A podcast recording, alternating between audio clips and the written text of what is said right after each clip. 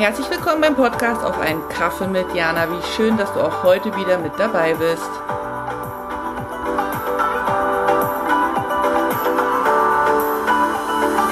Hallo Jana, hier hast du mal fünf Minuten und ich bin heute irgendwie, weiß ich auch nicht.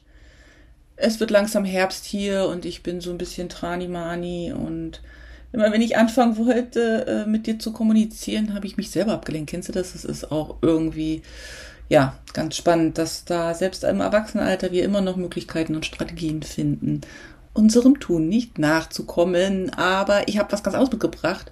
Und zwar wollte ich mit dir mal ganz kurz über das Thema Erwartungshaltung sprechen.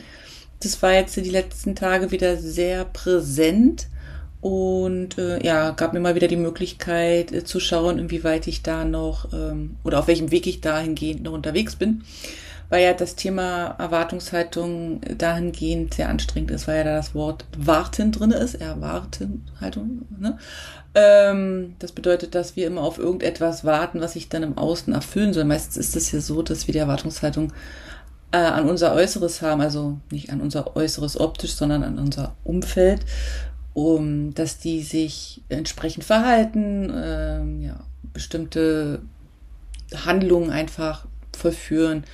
Sei es, dass wir auf einen Anruf warten, sei es, dass bestimmte Dinge für uns geklärt werden sollten, sei es, dass wir erwarten, dass sich gefreut wird, wie auch immer. Und ich muss sagen, ich für mich ähm, bin bei dem Thema schon sehr gut dabei, die jegliche Erwartungshaltung loszulassen. Ähm, was das betrifft, glaube ich, bin ich gut dabei.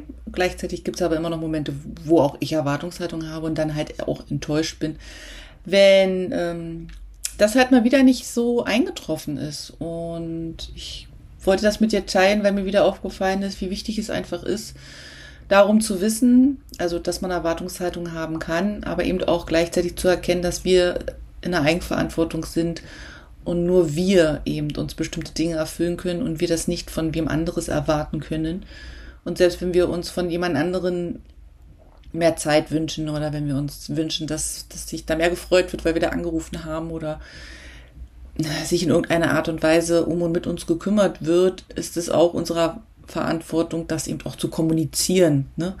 und sich nicht mit diesem unausgesprochenen Hoffen und Erwarten ähm, schwanger zu gehen, nur um dann festzustellen, dass das eigentlich in der Umsetzung ganz anders aussieht. Und das ist so, so also für mich zumindest ist das auch so energiebindend und energieraubend, weil ich ja dann auch gar nicht alle 100 Anteile bei mir habe. Weißt du, es ist so, als wenn ich 100% Energie am Tag zur Verfügung habe, aber mit den Erwartungshaltungen irgendwie was auslagere, was mir nicht zur Verfügung steht. Und ich bin ja Fan davon, wenn wir unsere gesamte Energie für uns nutzen und für uns ähm, ja einsetzen, damit es uns eben gut geht.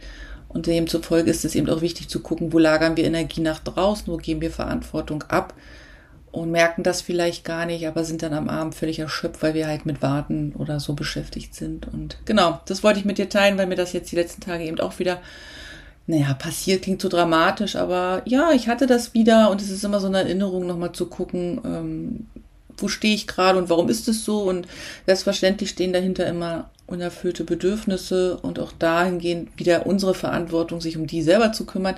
Auch wenn man an manchen Tagen auch so ein kleines Mädchen ist, was sich dann ja ein bisschen in die Ecke kuschelt und einfach wartet, dass einer vor, vorbeikommt und sich kümmert. Ne?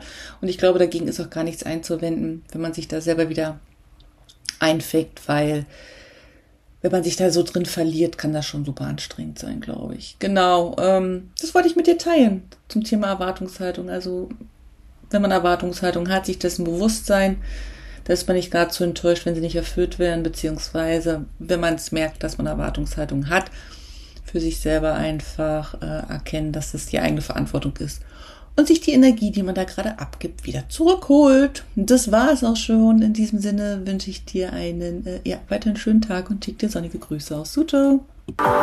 Vielen Dank fürs Dabeisein und auch vielen Dank dafür, dass du den Podcast teilst, kommentierst und abonnierst.